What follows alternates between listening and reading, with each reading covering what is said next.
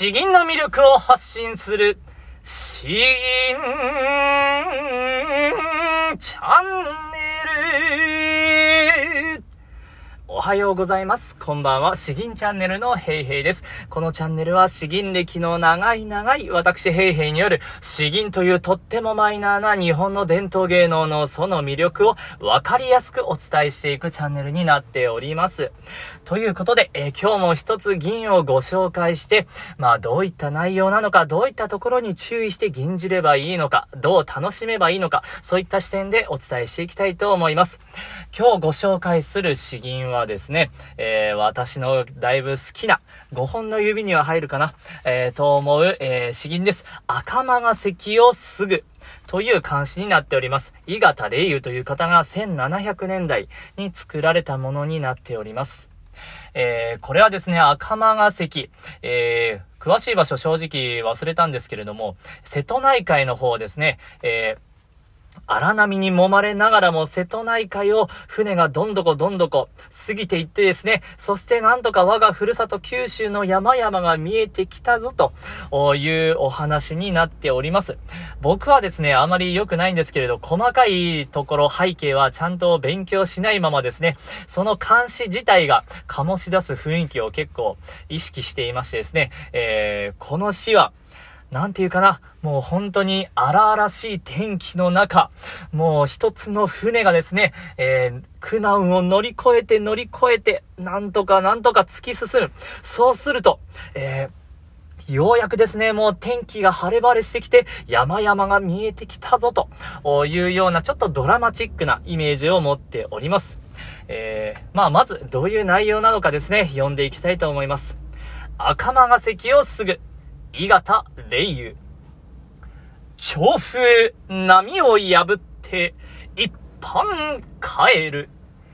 壁海遥かに巡る赤間が関。三十六段ゆくゆく月んと欲す。天変初めて見る鎮西の山。調風波を破って一般帰る。調風というのは長い風と書きます。えー、吹き寄せる風ですね。えー、遥か彼方から吹き寄せてくる風を受けてですね、一般帰る。私の乗っているこの帆船は、万里の波を破って帰ってくるのであると。えー、壁海遥かに巡る赤間が関。えー、この瀬戸内海の海原をですね、多くの岬や島々を巡って、はるばる赤間ヶ関へと航路を取る。赤間ヶ関はそうだ、思い出しました。これは普通にあの、下関のあそこの関門海峡のところですね。で、次、えー、天空です。36段、ゆくゆく月金と干す。36は数字の36。段は、えー、なだ、なだ、なだと書きますね。えー、ゆくゆく月んと干す。もう多くの早瀬や難所、36個実際あるかは怪しいですけれども、たくさんあったということを言いたいんですね。ゆくゆく月んと干す。言っても言っても、こういった難所はもう尽きることがない。天変初めて見る鎮西の山。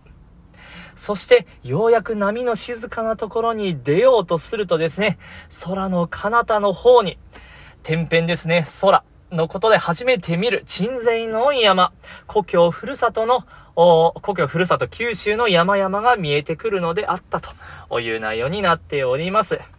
これてっきりですね、僕はなんか幕末の志士とかがですね、えー、なんとか故郷に戻ってきたぞみたいな感じかなと思ったら、えー、勉強して帰ってきた、なんか その帰りみたいですね。ちょっと、ちょっとがっかりしましたけれど。えー、それではこれ、吟じていく際ですけれども、これはですね、中級者向けですね、えー、詩文としてとても難しいところはそんなないんですけれども、天句です。天句。36段、ゆくゆく月んと干す。36段。これは、んでですね。ん、あいうえお、ん、んですね。えー、このんで、たっぷりと一番盛り上がる天空のところを、長々と聞かせなければいけないんですね。だから僕が鼻詰まりの時は、この詩はもう死ぬかと思いました。もう、声、息ができないですからね、鼻が詰まって運を出そうとすると、口からブホッと出るしかないので、えー、これはとても難しいんですけれど、鼻の通りがいい時にぜひチャレンジしてみてください。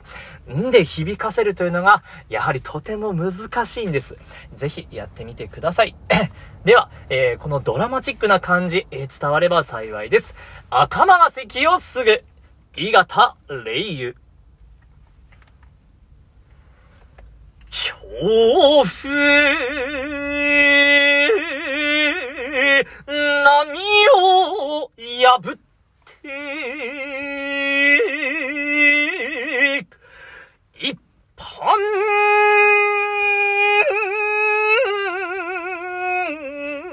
帰る壁界はるかに巡る赤間が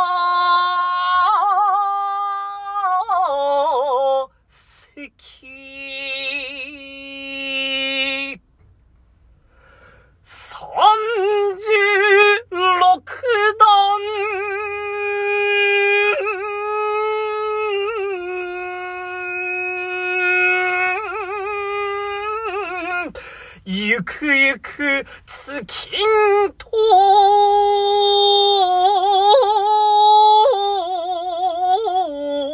干す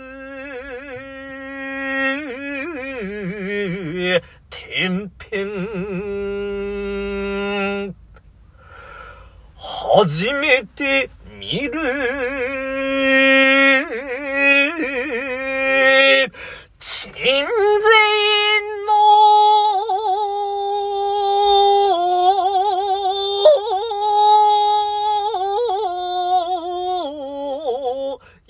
も